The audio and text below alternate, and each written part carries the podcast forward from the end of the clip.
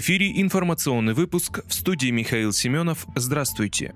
Россия смягчила условия организации встречи Путина и Зеленского. Россия смягчила условия для начала возможной организации личной встречи Владимира Путина и Владимира Зеленского, сообщил CNN Тюрк со ссылкой на источники среди представителей турецких властей. Как отметил телеканал, ранее Москва заявляла о необходимости разработки так называемой дорожной карты для будущих дипломатических контактов. Также официальный представитель Кремля Дмитрий Песков подчеркивал, что украинская делегация ушла с радара ударов, из-за чего переговорный процесс остановился. Во-первых, лидеры могут встретиться и определить дорожную карту. Затем делегации могут начать работу по реализации этой дорожной карты, сообщил телеканал. Накануне президент Турции Реджеп Таип Эрдоган провел встречу во Львове с украинским коллегой Владимиром Зеленским и генсеком ООН Антонио Гутерришем. СМИ предполагают, что во время переговоров Эрдоган предложил Зеленскому помощь в организации встречи с российским лидером.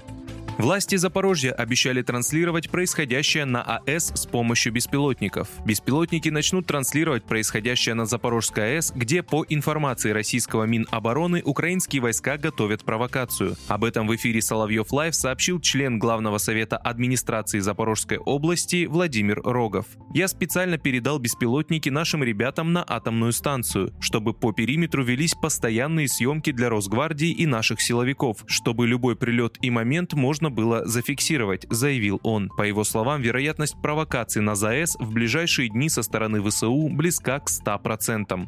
18 августа Министерство обороны России сообщило, что осведомлено о планах Киева устроить провокацию на атомной станции и обвинить в катастрофе Москву.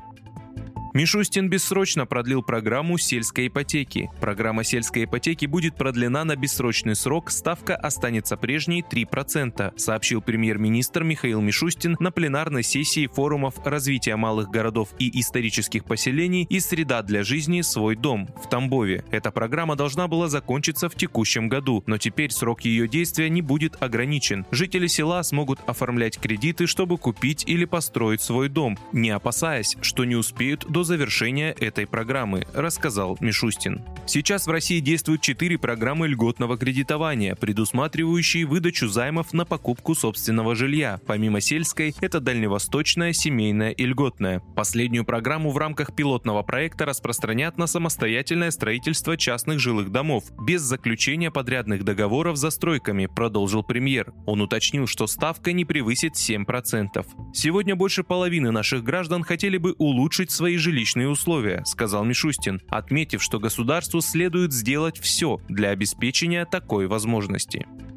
Финляндия обвинила Россию в нарушении воздушного пространства страны. Согласно заявлению финского Минобороны, два российских истребителя МиГ-31 нарушили границу страны в районе Финского залива. По версии Хельсинки, российские истребители могли войти в воздушное пространство над Финским заливом. Финские ВВС подняли в воздух истребители, чтобы провести идентификацию. Пограничная служба начала предварительное расследование. Окончательные выводы обещают предоставить по его окончании. Позднее российская Минобороны обнародовала сообщение о переброске в Калининградскую область трех истребителей МиГ-31И с гиперзвуковым комплексом «Кинжал». Самолеты будут дислоцироваться на аэродроме Чкаловск и нести круглосуточное дежурство.